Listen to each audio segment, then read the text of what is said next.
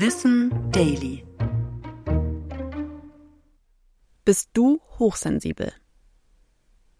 Stell dir vor, deine Sinne sind wie ein Mikrofon.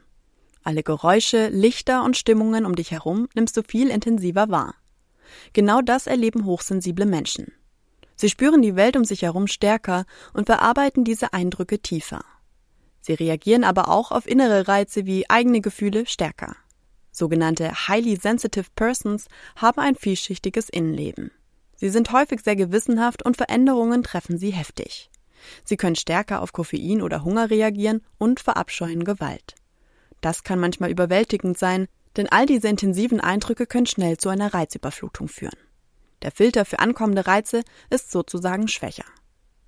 Hochsensibilität wird aber nicht als Krankheit oder Störung angesehen, sondern eher als eine besondere Art, die Welt zu erleben. Die PsychologInnen Elaine und Arthur Aaron haben dieses Phänomen in den 90er Jahren ins Rampenlicht gerückt und vermuten sogar, dass Hochsensibilität in den Genen liegen könnte.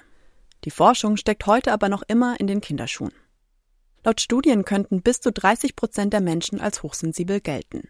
Das Ganze scheint aber eher ein Spektrum zu sein, auf dem wir uns alle irgendwo befinden. Hochsensibilität empfinden einige Menschen als Last, Sie fühlen sich wie von einem anderen Stern, ihre Sensibilität wird in unserer Gesellschaft häufig nicht gewertschätzt. Dabei kann diese Veranlagung auch eine Gabe sein. Mit Eigenschaften wie Empathie, Kreativität oder einer guten Intuition. Es kann also helfen, sich damit auseinanderzusetzen, um zu lernen, damit umzugehen. Ich bin Anna und das war Wissen Daily. Produziert von Schönlein Media.